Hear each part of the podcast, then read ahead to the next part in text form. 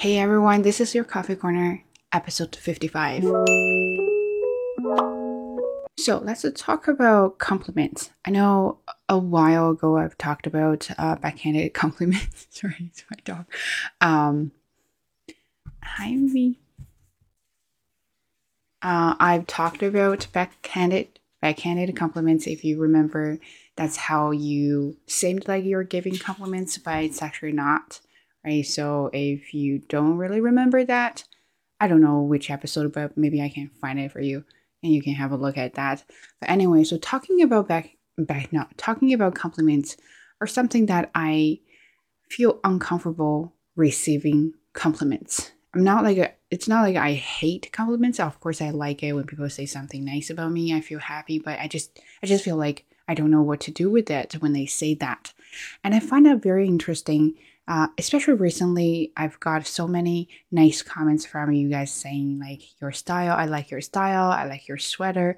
I've received com- comments from my colleagues saying that oh i like your writing so much you, you're such a good writer things like that my first reaction is not to say i mean of course i say thank you but my first reaction is I feel kind of uncomfortable when I saw those comments or when I heard those comments.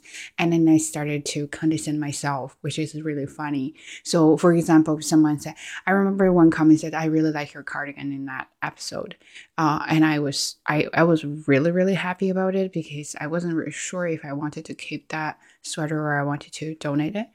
Um, and part of the reason because a, a shrunk so I couldn't cover my belly. But when when when she said, oh, "I really like your cardigan," and I said, "Oh, thank you so much. I'm very happy about what you said there." Uh, but you know, the sweater is like a really in a bad shape now and something like that. So they're always like a negative comment on myself. So I, I'm trying to bring it down to the level that I feel like, oh, okay, so that's that's the truth about myself, which is really funny. And when my colleague said, uh, I'm such a good writer and researcher there, uh, I felt so happy when she said that because I also like when people say something about my ability and, and it means, you know, I have achieved at that level. I or or something like because most of them at my work are uh, either graduate from phd programs or are doing their phd so they definitely know a lot about how to do research and how to do how to write. Your ability got acknowledged by those people. Like it just makes me feel i'm so capable of doing this thing and that makes me so happy. So my first reaction should be thank you so much. You know i worked hard on that. I'm so happy i'm able to do it. Instead of saying that, I say thank you so much. I don't think I'm doing a good job. I'm very surprised that you said that because I thought I was a bad writer. Um, I don't know, is that because because the culture uh or how I grew up, you know, like you're supposed to be humble when people say nice things to you, you're supposed to be like, no, no, no, uh, I'm not like what you said. Uh, I don't know if it's a cultural difference or that's just like some people would have the same reaction there too. But I definitely noticed that how I reacted to compliments. Then I started to think why I had that kind of reaction. Mm, then I, of course, went to Google it. And there are a lot of definitions about why people hate compliments, and then they brought up a psychological theory there to to kind of like you know explain why people hate comp- compliments. I, most of them don't really make sense to me until i read that one and it says it's because that you have low self-esteem.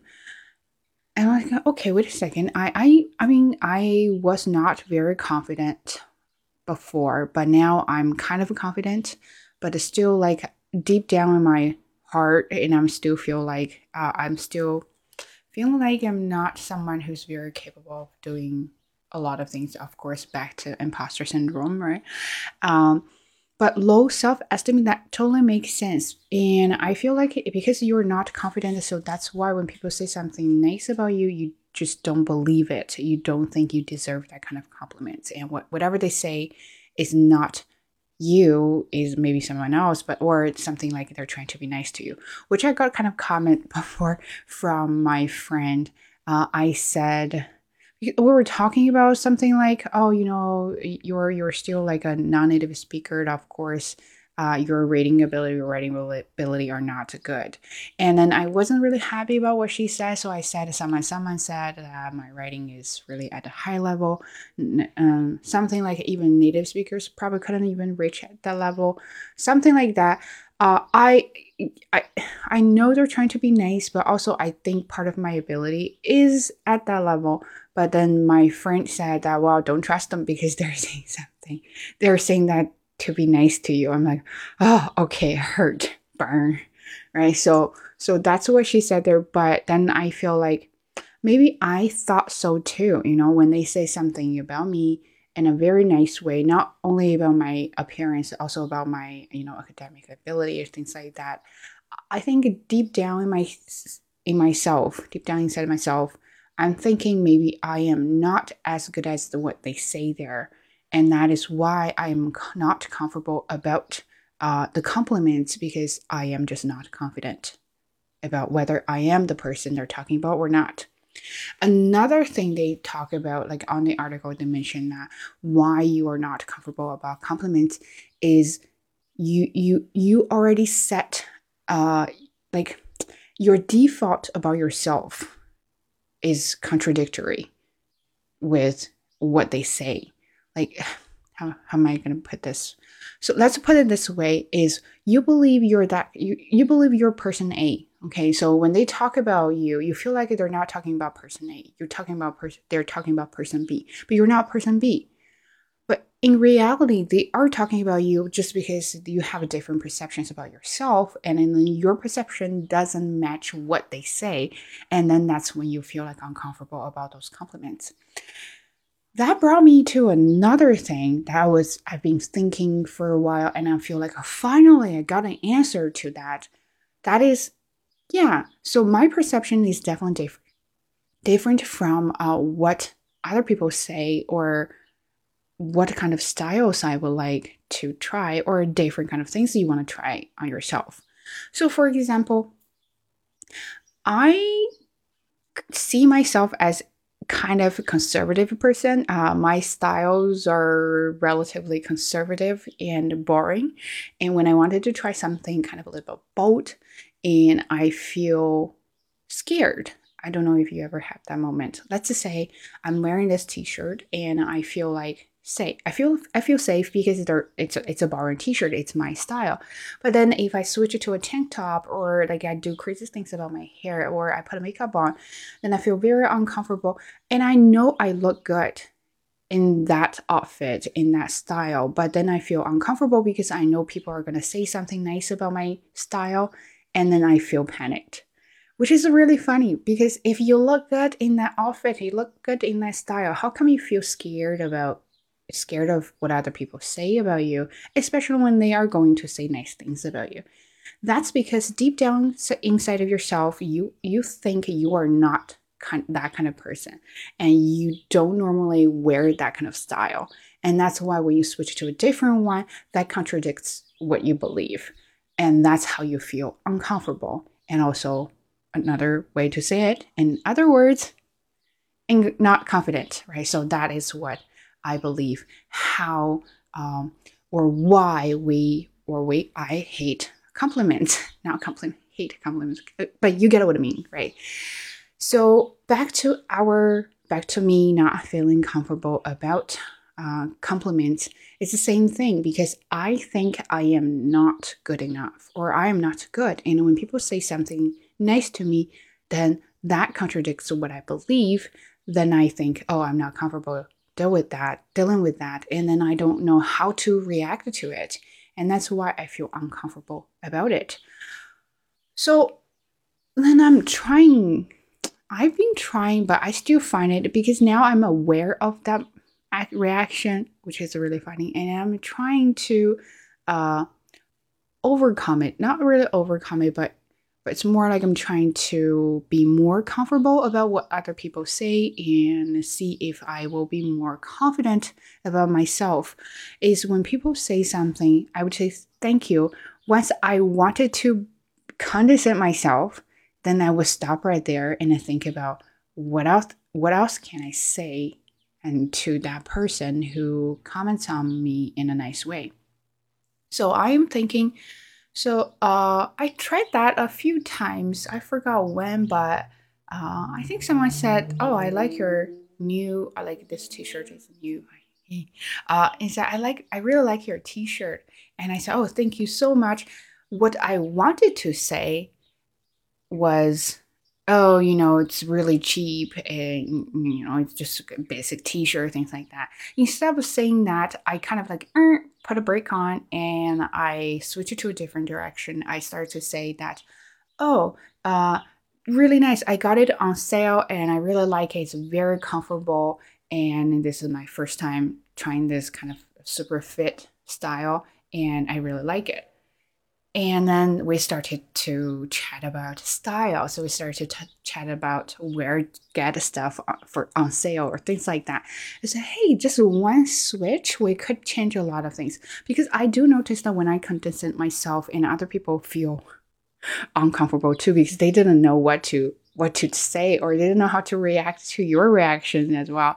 And especially when i say something like oh yeah you know they're they're actually not really good they're not comfortable. And then then that person will be like oh okay. Yeah really? And so that's how i feel um like hey sometimes you need to change.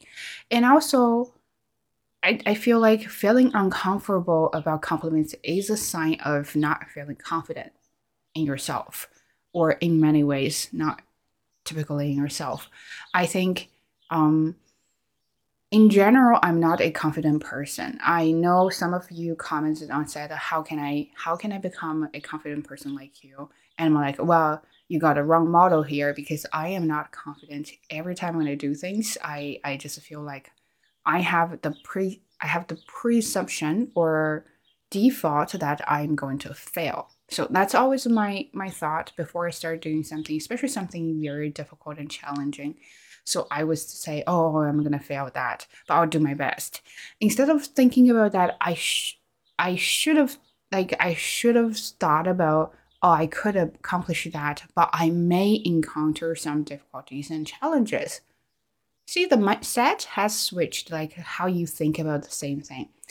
Uh now i mean i've been talking to my i mentioned this in previous video i was talking to my friend eva about my writing. Uh, i never thought about that. I really thought that was just one of those writing things i need to do and uh, i thought everyone probably could do it. Th- that's really like my honest thought about that piece of writing. And i just to be honest i i said to her oh i thought everyone was able to do it. And then she was like, she's literally like a bullshit. What are you talking about? Not everyone can do statistics and not everyone can use this SPSS. What are you talking about? Like, I don't even know how to do a factor analysis. So when we took on, we took off and started to talk about how factor analysis works. And then I explained during that process, that's when I realized how I gained confidence because I was able to explain those things to a doctor and she was going to use it in her research in future. So i felt like oh i am someone who's who's actually really capable and i deserve this position. But i've always thought about myself as an esl learner. So so that put me really down to the bottom feel like oh i'm nobody. I need to be humble and i need to you know just observe and learn but sometimes like i just i just feel like i don't have the confidence. And especially when i'm in the group of all phds you know what i mean? And but that moment i realized that sometimes when people tell you you got to be confident like in how what you you have to accomplish something you have to achieve something that make you feel so good that that confidence automatically is achieved. Because now I realize I am able to do it and my ability got acknowledged by my colleagues and other people. And that's how I gain confidence. But think about how you can do that as well. If you can just pick some small, simple task, a small, simple task or small, simple mission, start from there. Like I accomplished something today, and uh, let's say we were doing the writing or copy work challenge, right? So you you did the copy work of that article. Not only that you were you you are able to understand things. You're able to actually explain some of the definitions to the groupies. And wouldn't that be awesome? Wouldn't you think that i'm capable of doing that? I'm able to understand the whole passage and i'm able to actually teach. And that's how you have achieved something and that's how you got your confidence from doing that thing so if you really want to build up your confidence, think about something simple and nice and you've never done really done that before and start doing that. But think about you are going to face a lot of challenges while doing it, but also you are going to overcome those challenges. And that that process will help you build your confidence. Once you achieve what you want and you realize you're able to do it, where, where does your confidence come from?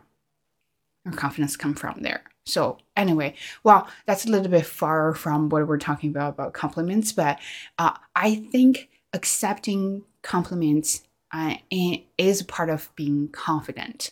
And I do realize that because now I'm more confident than before, and then I'm more comfortable uh, about receiving compliments than before. But again, I still have hesitation about, you know, really, really uh, accepting compliments sometimes, and I still have the habit to condescend myself. But again, while I'm doing a lot of things, I started to realize that how my confidence has gained during the pro like in the process of doing things, and then I started to uh, be aware of my reactions to a lot of comments, even though compliments, bad things, good things. I have the conf- I have the confidence to react to those kind of or the all kinds of compliments uh, during my learning process or work life or something like that. So, and I feel more comfortable about myself. And again, before a while ago, I, when I just started doing this uh, series, I I I mentioned that being offended, right? So I said it is okay to be sensitive. It is okay to, you know, say this. And that is true. If you are sensitive and you feel you're offended, uh, don't be scared to speak up. And that is part of the, that is also part of the reason that you, no, yeah, part of the reason to be com- confident because when you are confident and you are able to speak up for yourself. And also, I think how to overcome that sensitivity, not overcome that, be comfortable with your sensitivity is is when you are confident and when you're strong enough and whatever people say about you you are able to handle that. So that is how i think about accepting compliments and confidence because when you are confident and then you are going to be mentally strong. And how how can you achieve that real authentic uh compliment uh, sorry confidence not the superficial fake ah you gotta girl, you, you got this, or something like you can do it. That is very superficial. You want the solid confidence building your body, in your mind. You gotta achieve something, and then you have the confidence you started to use the confidence to build a lot of things around you, and then you will definitely see the difference. So, anyway, that's what I'm talking about. Uh, being uncomfortable about receiving compliments and other things. But I do want to say that confidence is something that is very simple yet complicated at the same time. But how you are going to achieve that is about yourself, not about other people. So, my last tip is, and my last tip about being comfortable uh, about compliments is think about like just a change of perspectives. Sometimes pe- when people give you compliments. It's not about you. It's about them. How your uh, actions how your your styles how your like ability affect their performance or or outcomes that belong to them. And that's how they want to be very grateful for whatever you do there. And that's how they want to say nice things to you and think about how you help them instead of everything is about you. So that's what i'm talking about. Yeah that's it. I hope it's not too talkative and too scattered, uh, but you know what I mean. Anyway, so see you in the next episode. Bye. Peace out.